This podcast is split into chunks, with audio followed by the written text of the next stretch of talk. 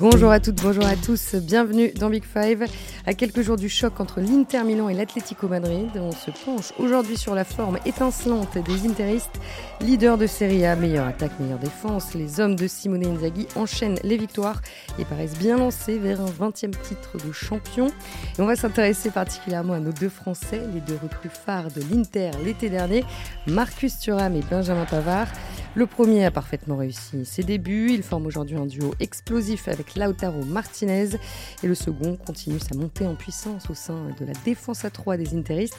Alors qu'apporte-t-il de nouveau? Comment Simone Inzaghi a-t-il fait évoluer son équipe? Et qu'attendre du choc face à l'Atlético en Ligue des Champions? On va tenter de répondre à toutes ces questions avec euh, Valentin Paolucci, notre correspondant à Milan. Bonjour Valentin. Bonjour à tous, ciao à tutti. Et puis Timothée Pinot est avec nous, euh, l'un de nos spécialistes tactiques. Bonjour Timothée. Salut Marie, bonjour à tous. Vous avez le casting et le menu maintenant. On peut commencer.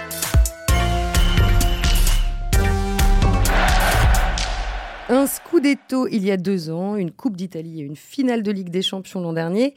Cette saison, l'Inter euh, semble continuer sur sa lancée. Leader de Serie A, 7 points d'avance sur son dauphin, la Juve, avec un match en moins. Une seule défaite, 55 buts marqués, 12 encaissés, ce qui en fait euh, tout simplement la meilleure défense euh, du Big Five. Valentin, après la finale perdue contre City l'an dernier et une troisième place décevante en championnat, est-ce que tu t'attendais à voir les Interistes rebondir aussi fort cette saison? Bah, disons que c'était loin d'être escompté parce qu'un peu comme le Milan d'ailleurs, il y a eu un, été où, euh, il y a eu beaucoup de mouvements. Je pense que là aussi on doit être sur environ 10 arrivées et 10 départs. Alors l'équipe type en soi n'a pas forcément trop changé, même si on est quand même au moins sur 3, ouais, 3, 3 sur 11, voire 4 sur 11, parce que Brozovic est parti et Chalianoglu a été définitivement replacé en sentinelle. Et, euh, et puis euh, notamment euh, les gardiens de but, enfin le gardien de but, Onana a été vendu à Manchester United et Sommer est arrivé du Bayern, mais il est arrivé plus tôt tard. On était déjà au mois d'août, donc on s'imaginait que c'est une équipe qui allait pas repartir de zéro, quoi, mais qui allait avoir beaucoup de travail. Et ils ont ils ont on va dire limité la casse lors des lors des premiers mois. Puis après ils ont ils ont trouvé leur rythme de croisière et, et là c'est une équipe qui est complètement injouable en fait depuis au moins deux mois et qui je pense euh, est, est sous-estimée quand on, on, fait la liste des potentiels enfin en tout cas des favoris de la victoire à la Ligue des Champions parce que voilà c'est à peu près la, la seule équipe euh, avec Manchester City peut-être le Real mais enfin voilà, c'est ce trio-là quoi qui, euh, qui peuvent euh, gagner et enfin qui sont encore en course pour gagner leur championnat. Et euh, je parle des quatre grands championnats, désolé hein, pour la Ligue 1. Mmh. Et, euh, et pour gagner aussi, pour faire un bon parcours en, en, Ligue des Champions. Donc une situation qui était délicate cet été, mais, mais voilà, Inzaghi, comme d'hab, une fois de plus, la retourne à son avantage. Ouais, une, une, équipe injouable, disait Valentin. Tim, toi aussi, tu les trouves un petit peu sous-estimés, ces interistes? Euh, un petit peu sous-estimé probablement par le prisme français, mais je pense qu'en Italie, il commence à être très respecté parce que tu rappelais le palmarès euh, en début d'émission, Marie, et c'est vrai qu'il est, il est assez impressionnant. Et puis, euh, et puis tout ça répond à, une logique en fait de gestion qui est bonne depuis des années, depuis l'arrivée de Conte notamment. Euh, en 2019, euh, à la transition après Conte, c'est très bien passé puisque Inzaghi a joué dans le même schéma que Conte tout de suite. et mine de rien, comme l'équipe a, a bougé pas mal, mais il y a quelques tauliers qui sont restés. Et bah, eux, ils savent parfaitement euh, appréhender ce système. Ils connaissent tout des ressorts euh, tactiques de, de Inzaghi, euh, qui encore une fois s'est inscrit un petit peu dans la continuité de Conte en faisant des ajustements en y revenant. on y reviendra, pardon. Et puis, et puis il y a eu un recrutement très cohérent année après année. à chaque fois, on est un peu curieux de savoir ce qu'ils vont faire. Ils ont des départs, pas énormément de moyens, et au final, ils arrivent à trouver des, des joueurs, à en repositionner d'autres. Voilà, donc ça ressemble quand même à un modèle de gestion qui se retranscrit euh, par, un, succès sportif, en fait, tout simplement. Ouais, la saison dernière, on avait euh, aussi beaucoup parlé à ce micro hein, du travail réalisé par euh, Simone Inzaghi depuis trois ans de, son football vertical, assez peu commun en Europe. On peut dire que cette saison, il, a encore passé un nouveau palier? Ouais, on peut dire que c'est encore plus fort, euh, mais c'est lié aussi au progrès de certaines individualités. Il y a vraiment des mecs qui, sont devenus, euh, pff, on peut en citer plusieurs, mais Chalanoglu, c'est exceptionnel cette année en, en Regista, en numéro 6. Je pense qu'il fait partie du, du gratin des, des 3-4 meilleurs euh, numéro 6 de la planète, ce qui n'était pas gagné au moment où ils le prennent euh, chez les rivales euh, au Milan. Lautaro Martinez, je pense pareil, il fait partie du top 5 des, des meilleurs attaquants du monde et je pense qu'il n'est pas cinquième. Défensivement, il y a aussi de, de, très très bons joueurs. On peut penser penser à Bastoni, notamment Di Marco aussi, le piston, qui pour le coup est, certainement très mmh. sous-estimé aussi. Tout ça mis mmh. bout à bout donne une équipe très talenteuse et, très solide. En tout cas, Timothée, moi, effectivement, je parlais du, prisme français. Je suis pas sûr qu'on se rend compte combien un gars comme Di Marco est fort. Et je suis pas sûr que en France, quand on cite les trois meilleurs pistons gauche du monde, c'est un nom qui revient, qui vient directement à l'esprit. alors que c'est le cas. Voilà. Et puis après, Inzaghi, peut-être qu'on en reparlera un peu plus, mais c'est une équipe moins prévisible que l'an passé, qui apporte le danger euh, différemment, où des fois, euh, ça coinçait un peu quand même, ça, ça plafonnait, euh, ça, ça, a pu plafonner l'an dernier. Et il a trouvé d'autres solutions pour aller outre en se basant notamment évidemment sur des recrues qui apportent des, qui ont des caractéristiques différentes, qui lui permettent aussi de jouer différemment. Alors parlons de euh, l'une des, recrues phares hein, de l'Inter euh, cet été. Bon là, on est un peu sous le prisme français, je l'assume. Donc Marcus Thuram hein, qui est arrivé euh, libre de, de Mönchengladbach, l'attaquant français de, 26 ans. La mayonnaise a, pris absolument tout de suite. Il s'est complètement adapté à sa, à sa, nouvelle équipe. Déjà 11 buts, 11 passes décisives, ce qui en fait le meilleur passeur de l'Inter. Valentin, tu as récemment écrit dans le journal que l'arrivée de Thuram avait réglé le chantier offensif des Nerazzurri. Euh, pourquoi l'Inter avait mm. tant besoin de, de Thuram? Alors déjà, tu n'as pas à avoir honte du, prisme français parce que c'est une nouveauté en plus des, Français titulaires à, l'Inter. Non, mais vraiment, si vous faites l'historique de l'effectif, dans tous les grands clubs euh, européens, il y a des Français tout le temps, partout, depuis 20 ans. L'Inter, si tu regardes, depuis 10-15 ans, euh, c'était moins le cas. il y a des, des, gars, il y a eu des seconds couteaux. Euh, le, nom le plus ronflant, c'était Kondogbia, qui ensuite a, la, choisi de porter le maillot de la République euh, centrafricaine. Donc ça, c'est nouveauté de ce point de vue, clairement.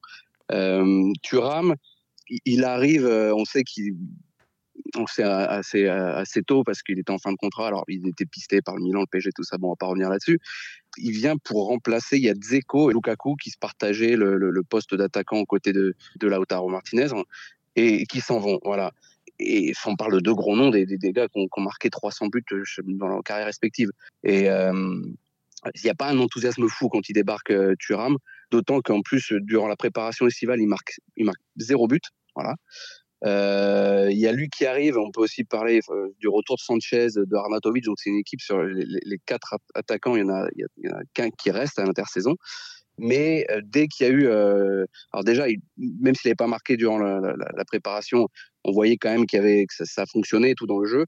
Et moi, j'étais à son premier match à domicile, euh, San Siro, et un de ses premiers ballons, voilà, il, pique un sprint balle au pied. Enfin, direct, il enflamme, le, stade. Et il a mis directement dans sa poche les supporters qui pouvaient avoir quelques réticences parce que son papa a joué à part, mais surtout il a joué à la Juve, qui est le rival historique de, de l'Inter. Ça, c'est pour le, contexte dans, le, dans lequel il est arrivé. Et après, personne ne s'attendait, que ce soit en Italie ou en France, qu'il fasse aussi bien, parce qu'un poste, tu l'as pas vraiment joué. Enfin, il, il, a pu jouer avant-centre, mais je sais pas s'il a déjà joué avant-centre dans un 3-5-2, etc. Et, euh, et c'est un joueur, en fait, qui. Alors, si je dis qu'il remplace et Lukaku et Dzeko, ça ferait de lui un potentiel ballon d'or, ce serait peut-être exagéré. mais c'est vrai qu'il a un peu des caractéristiques bah, de Lukaku d'un point de vue athlétique et de Dzeko dans, dans l'intelligence de jeu. C'est vraiment très fort ce qu'il est en train de faire. Oui, parce qu'il faut, faut, être clair, euh, Thuram, euh, tout au long de sa carrière, a été polyvalent sur, euh, sur tous les flancs de, de, l'attaque. Et aujourd'hui, il occupe vraiment le, rôle de, de, numéro 9. et il est en train de prouver qu'il a toutes les qualités requises pour ce poste. Ouais, ouais bah j'ai bien aimé ce qu'a ce dit Valentin sur la fin, parce que c'est vrai qu'il a opéré une, une, espèce de synthèse entre ce que pouvait proposer Lukaku à son meilleur niveau et Dzeko. qui sont quand même deux attaquants de très très haut niveau. et en fait, Lotaro a besoin de ça. Il a besoin d'un mec qui court aussi pour euh, Lotaro court beaucoup, hein. la plupart des joueurs de l'Inter courent beaucoup, mais il a besoin de quelqu'un aussi mm. qui, prend les grands espaces quand lui décroche, parce que Lotaro, une de ses qualités principales, c'est le jeu de haut but aussi. Euh, on n'en parle pas toujours, mais c'est vrai que de haut but, il est, il est assez injouable. Et, là, il faut des mecs qui me plongent, euh, donc ça vient souvent des milieux de terrain, mais ça vient aussi de Marcus Thuram, qui aime bien ça, qui court beaucoup, et qui est un attaquant très altruiste. Et la dernière mm. fois que, le, que l'Inter remporte le Scudetto, euh, c'est parce qu'ils sont portés par un duo Lukaku-Lotaro qui, qui, se trouve parfaitement. les deux se rendent passe décisive après passe décisive. C'est un peu ça semaine après semaine. Et là, on retrouve ça dans un registre légèrement différent, mais en tout cas, c'est une association qui, qui, marche très très bien. Ils sont extrêmement complémentaires. Oui, et puis Valentin, la différence aussi, c'est que euh, l'année du Scudetto, c'était euh, Lukaku qui euh, comment dire, attirait toute la lumière. Cette année, même si tu ramais très fort, c'est quand même Lotaro le, le, leader un petit peu de ce duo d'attaque. Oui, bah, d'ailleurs, je dois faire un monde honorable parce que j'y croyais pas à Lautaro dans le sens où je pensais pas qu'il pouvait arriver à avoir de telles statistiques parce qu'il tourne tout simplement à un but par match. Après, si tu regardes dans, la construction, dans, la phase offensive de, l'Inter, limite le, premier joueur qui cherche sur les sorties de balles, bien souvent, c'est Thuram, qui, contrairement à, Lukaku, est, est, meilleur dans les échanges avec ses coéquipiers, que ce soit en, redescendant lui aussi des fois parce qu'il lui arrive de décrocher. Les phases, les, tâches défensives pardon, sont extrêmement bien réparties, donc ça ça crée pas de jaloux. Et puis euh, je pense qu'il faut, je, t'anticipe peut-être, peut-être que tu allais en parler si ça fonctionne si bien aussi, c'est que Thuram, faut pas, faut pas oublier euh, le, petit Marcus que c'est c'est un gamin, il a, il a, enfin, il a vécu jusqu'à ses 10 ans en Italie. C'est vrai que c'est quelque chose d'abstrait, connaître la langue, la culture, ça fait pas de toi forcément un, un footballeur forcément compatible dans, dans, dans, dans, le pays où tu, où tu vas jouer parce que tu as, as, grandi, mais je pense que ça a quand même, ça a quand même beaucoup joué. D'ailleurs, je vous parle, petite exclusivité, entre guillemets, en, en, direct de, de Parme. Là, c'est le côté coulisses euh, où, où, il est né et je, je, suis en reportage et je viens de voir le, euh, la Gazzetta di Parma, qui est le journal local, le, le numéro du, du 7 août 1997 euh, avec euh, une petite brève de quelques lignes qui annonce la naissance de, de, de, Marcus Thuram. Et son père Lilian, le lendemain, était présent pour disputer le dernier match amical de la saison contre, contre les Las On parle de la saison 97-98. Voilà. on, était, euh, on était tout jeunes ici. Euh, ouais, parce qu'on peut aussi parler d'une intégration parfaite côté vestiaire. Ouais, côté vestiaire aussi, ça s'est très bien passé et c'est les échos aussi qu'on a de l'intérieur du club. Dernièrement, il y a eu une soirée un petit peu arrosée là en début de semaine pour l'anniversaire de Chalanoglu. il y a des chansons françaises qui ont résonné aussi à la soirée, donc c'était sympa. Parfois c'est un peu cliché, mais on a l'impression que ce groupe-là vit quand même bien, les succès aidant aussi. Et puis ce qu'on peut souligner aussi pour, pour Marcus Thuram, c'est que hum, il a été décisif dans des moments clés. Euh, donc forcément, ça aide aussi à gagner la confiance de ses coéquipiers, euh, à susciter l'admiration du public. Bah, là, dernièrement, il y a eu le, gros match face à la Roma, euh, où il inscrit deux buts. il y avait eu le premier derby contre Milan, si je dis pas de bêtises, où il met son, sa frappe enroulée exceptionnelle. C'est des moments qui comptent dans une saison. Et, voilà, donc c'est important. Et c'est un petit peu pareil, on y viendra pour, pour Benjamin Pavard, mais mine de rien, il a su se montrer décisif aussi dans des moments clés, notamment en finale de la Supercoupe. voilà, ce sont des petites choses, mais qui sont révélatrices aussi de du fait que ça se passe très bien et, ça vous aide à, engranger de la confiance et c'est un cercle vertueux et vraiment pour les, pour les deux on peut parler de cercle vertueux je crois. Alors Benjamin Pavard, la, la, réussite est arrivée un, petit peu plus euh, tardivement. Bah, déjà parce que lui-même est arrivé tard euh, à Milan, Valentin. Euh, a été transféré du Bayern Munich, mais il est arrivé finalement à la toute fin de, l'été, donc il, n'a joué que, que mi-septembre, je crois. Ouais, ouais, en fait, il a à peine le temps d'arriver qu'il faut qu'il aille au rassemblement des Bleus. Donc, euh, c'est-à-dire qu'en gros, son expérience à l'Inter démarre la troisième semaine de, de septembre. Et il débarque dans, dans une, une défense qui tourne bien, qui a tourné la page, la difficile page euh, euh, euh, qui, euh, souvenez-vous, a peu joué en deuxième partie saison passée, d'une parce qu'il était blessé, aussi parce qu'il n'avait pas voulu prolonger. Donc, évidemment, on n'avait plus, trop envie de miser sur lui.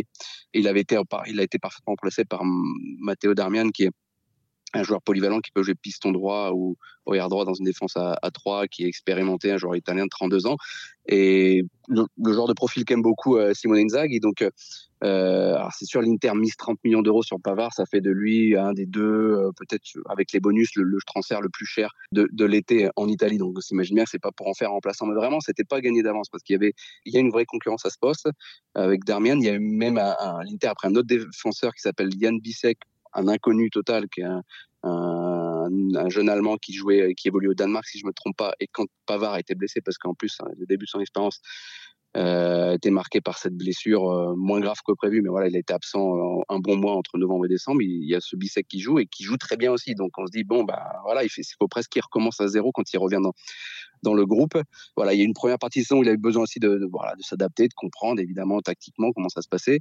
Mais le, retour de blessure, euh, on s'attendait pas à ce que ça, décolle aussi rapidement en fait, parce que vraiment là le, le, niveau de performance, le rendement depuis qu'il est rentré dans l'équipe type, je crois que c'est début janvier, est, très élevé. Je pense mmh. qu'on faut pas avoir peur de le dire. Je pense que c'est même le meilleur intérim sur le dernier mois.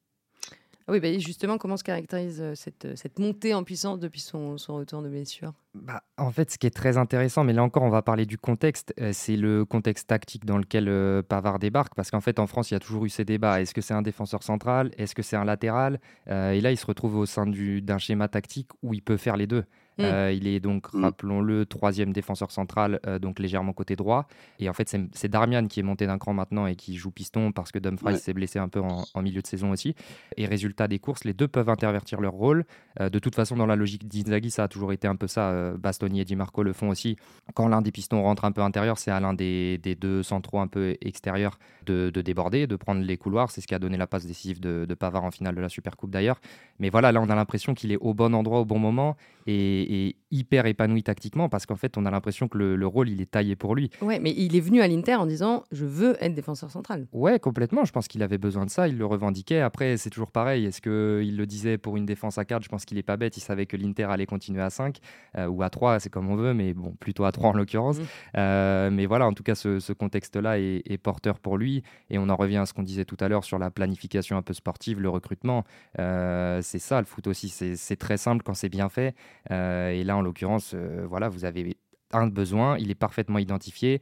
Euh, la réponse en face, c'est un mec qui veut jouer ici, qui a les qualités pour jouer ici. Et quand vous le signez, bah, logiquement, sauf blessure, euh, ça se passe bien. Et là, c'est exactement ça. Oui, c'est vrai que son transfert avec celui de, Marcus Thuram symbolise bien la réussite de la politique de recrutement de l'Inter, la réussite entre autres de, de, de BP Marotta, le directeur sportif. C'est exactement ça. Et là, en l'occurrence, Pavard, bon, ils ont dépensé, ils ont dû sortir le chéquier. Euh, donc, euh, tous les clubs peuvent pas se permettre ce genre de, recrues. Euh, mais pour le coup, Thuram, c'était un mec qui est arrivé libre. Chalanoglu, il est arrivé libre. on pourrait multiplier les exemples comme ça de, de, joueurs qui n'étaient pas forcément hyper performants la saison d'avant ou dont on pouvait douter un petit peu de leur capacité à, briller avec l'Inter. Et, au final, dans ce contexte, encore une fois, eh ben, on se rend compte que ces mecs-là ont de grosses qualités et, peuvent même euh, dépasser euh, leur plafond de verre ou ce qu'on pensait être un plafond de verre pour eux. Pour Chalanoglu, c'est exactement le cas. Et pour Marcus Thuram, c'est aussi le cas. Quoi. Valentin, qu'est-ce qui se dit aujourd'hui de Benjamin Pavard euh, en Italie?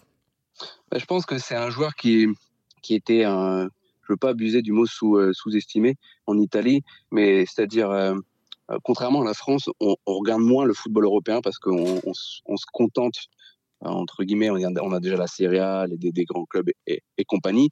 Et puis, si on regarde les grands clubs européens, on se, concentre peut-être plus sur les attaquants, tu vois. Quoi. Et mm. donc, un défenseur du Bayern qui débarque, ok, on, sait qu'il est fort, mais je pense qu'on s'attendait pas en Italie à ce que à ce qu'il soit, à ce qu'il soit aussi fort. Il y a récemment, il y a eu le choc Scudetto contre, euh, la Juve, où euh, défensivement, il fait un sans faute, il gagne tous ses duels. il est très propre. il arrive à donner euh, cet apport offensif, que ce soit dans, le jeu long, que ce soit en permutant effectivement avec le, piston. Il est plus ou moins dans le coup sur, euh, sur le, seul, lui et, Marcus Thuram, d'ailleurs, qui, qui aide à provoquer le seul but du match qui est un CSC de, de Federico Gatti. Tu vois, donc, tu n'as quand même pas beaucoup de, de, de, joueurs qui sont capables d'être aussi influents, enfin de défenseurs qui sont être aussi influents. Et ça crée d'ailleurs une nouveauté dans le système de jeu de l'Inter qui, qui penchait à gauche jusqu'à l'an passé, parce que Bastoni a ce profil-là euh, avec euh, avec Di Marco, Bastoni qui rentre beaucoup euh, dans le terrain pour pour jouer, enfin qui monte beaucoup. Et là, du coup, ça fait de l'Inter une équipe ben, moins prévisible parce que ça peut, il peut se passer la même chose avec avec Pavard côté droit et ça et ça met en difficulté ultérieurement les adversaires de l'Inter. Ouais, ouais, non, tout à fait. Et à ce niveau-là, peut-être Marie, tu comptais le faire, mais on peut renvoyer vers un, décryptage vidéo de Mathias sur le site euh, de l'équipe, sur la défense de l'Inter et l'utilisation. Je, je, ne l'avais pas prévu, mais tu fais bien. Et voilà, si les gens veulent le voir un petit peu de façon très bah, visuelle pour le coup, euh, c'est le cas de le dire, et bah, ils peuvent, euh, ils peuvent se rendre sur le site et c'est très, très éloquent. Plus généralement, l'Inter est toujours cette équipe très bien préparée qui sait cibler les failles de ses adversaires, qui s'adapte aussi à ce qu'elle a en face d'elle.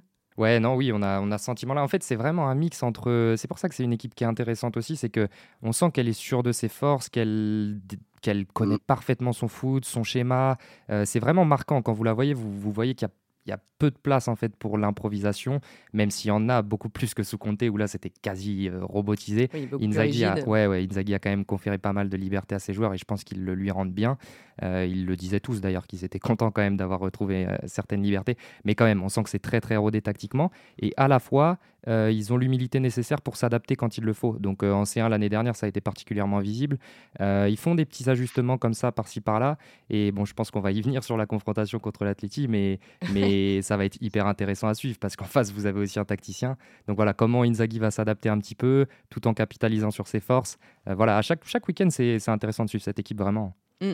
Alors venons-en à la Ligue des Champions, effectivement, parce que le parcours a été un petit peu moins flamboyant euh, qu'en championnat. Euh, L'Inter a terminé deuxième de son groupe derrière la Real Sociedad après trois nuls et trois victoires. Valentin, qu'est-ce que tu retiens de ce parcours européen? Non, non, mais on va pas se mentir. Hein. Euh, en Ligue des Champions, l'Inter n'a pas été aussi dominante qu'en championnat parce que euh, ces trois matchs, elle gagne que par un but d'écart. Le tout premier match contre la Real Sociedad, elle prend un énorme bouillon, mais dans, euh, les 20 premières minutes. Ou Pavard, d'ailleurs, je crois que c'est peut-être son premier match, si je me trompe pas, tient la baraque et évite à l'Inter de, couler. Et contre Benfica, elle perd 3-0 à la pause. Après, elle fait une remontada. Je sais pas si on peut dire remontada quand on arrive à de 3-0 à 3-3. mais euh, et, puis à, à perdre, ça va que le au tirage au sort, elle n'a pas eu trop de regrets. Mais à la dernière journée, en fait, euh, à domicile, elle reçoit la Real Sociedad et une victoire. Elle est première de, de sa poule et presque elle se contente, tu vois, de ce 0-0 et de et de se qualifier. Euh, moi, j'ai regardé les, les, les, principales pour pas être trop ennuyé, quoi. Mais sur les 32 équipes de, de Ligue des Champions, elle est elle est 13e en termes de, de, possession juste derrière l'Atlético Madrid, d'ailleurs. Et euh, voilà, qu'en championnat, évidemment, bon, ça c'est un autre contexte, mais elle est, troisième, je crois, derrière Bologne et, euh, le Napoli. Donc forcément, euh, c'est une équipe plus, plus prudente en, en Ligue des Champions, mais ça tombe bien parce qu'elle tombe contre, contre un adversaire qui, qui l'est également. Oui, l'Atlético est toujours un, sacré client hein, sur la scène européenne, même si euh, l'Atlético est distancé en championnat quatrième euh, avec 13 points de retard euh, sur le Real. Bon, c'est certainement l'une des plus belles affiches de ces huitièmes de finale, si ce n'est la plus belle. ça dépend du point de vue. bon, connaissant les caractéristiques de l'Atlético de Simeone, à quel match tu t'attends, Tim? C'est dur à dire, mais ce que l'on peut dire par contre avec certitude, c'est que l'Inter a peut-être deux euh, légers points faibles. Euh, c'est les coups de pied arrêtés défensifs, euh, où ils ont pris la plupart de leurs buts cette saison. Et, les autres situations où ils peuvent se retrouver en difficulté, c'est sur des phases de transition. donc ça, c'est typiquement ce qu'affectionne l'Atlético. Donc ça peut donner lieu à, quelques difficultés pour l'Inter. Et, et, la dernière chose aussi, c'est que si vous observez un peu les équipes qui les ont bousculés, en dehors de la Ligue des Champions, mais je parle plus de la Serie A ou de la Coupe d'Italie quand ils ont perdu contre, contre Bologne là, en janvier en huitième de finale de la Coupe d'Italie. C'était des équipes qui jouaient en 3-5-2 euh, et c'est le schéma qu'ils vont affronter. Donc tout est, c'est un peu le, j'allais dire le pire tirage pour eux, non, parce qu'il y a toujours pire. Mais, euh, mais voilà, c'est un contexte qui n'est pas forcément favorable pour eux. Euh, donc c'est un vrai gros test et, franchement, on a hâte de voir ça parce qu'en plus, ouais, l'opposition tactique entre, entre Simeone et, et Inzaghi, ça, ça peut donner quelque chose de très intéressant à observer. Ouais. Valentin, tu as hâte aussi? Ouais, en plus, l'Inter arrive d'un, d'un point de vue psychophysique. Franchement, je connais moins l'Atlético, je ne vais pas me pas parler de l'Atlético, mais euh, elle arrive euh, dans une situation, dans une condition psychophysique excellente.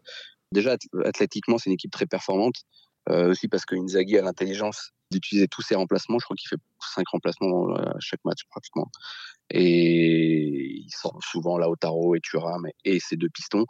Donc, puis ça permet aussi bah, d'avoir un groupe sain, on peut le dire, qui vit bien effectivement, parce que personne ne se sent lésé. mentalement, c'est une équipe qui, qui est vraiment et sur un nuage. Euh, le dernier match contre la Roma, là, euh, la première mi-temps, c'était été la une des plus compliquées de la saison. Euh, à perdre de 1 et puis après elle renverse sa rencontre tranquillement sans paniquer en, en seconde période. Et elle, elle, gagne la Super Coupe d'Italie. Derrière, elle enchaîne sur un triptyque compliqué. Fiorentina à l'extérieur, Juve à domicile, Roma à l'extérieur, tu vois, qui pouvait peut-être diriger la saison vers, vers une autre direction en, en, championnat et au contraire, à, creuse l'écart. Enfin voilà quoi, je veux dire là, le, plein de confiance a été fait ces, dernières semaines. Non, j'allais ajouter que ce qui va être intéressant à observer aussi, c'est le rythme sur lequel va se jouer la rencontre. parce que autant, alors j'y reviens souvent, mais c'est parce que ça permet d'expliquer certaines choses quand même. sous Conte, c'était un rythme très lent, volontairement, pour faire redescendre un peu le tempo et, éviter de, concéder trop de, de situations défavorables en transition. Et pour le coup, Inzaghi a quand même plus ouvert le jeu. Euh, ça va vite de l'avant parfois. Euh, donc voilà, est-ce qu'ils vont faire retomber un peu le tempo en craignant un peu l'Atlético Ou est-ce qu'au final, ils vont aller les chercher et ça va donner un match un peu débridé? C'est... Franchement, il est, très très difficile à lire ce, match. Mm. on a hâte d'y être. Ce sera euh, le 20 février à San Siro, l'Inter Milan face à l'Atlético d'Antoine Griezmann. Ah bah moi j'y serai. Moi j'y serai. bah oui, bah, tu, tu, auras de la chance. Euh, on aura certainement euh, l'occasion hein, d'en reparler euh, dans Big Five. Merci beaucoup, Timothée Finon et Valentin Paolucci. C'était un plaisir, comme d'habitude. Merci aussi à Léa Léostic pour la réalisation de cet épisode.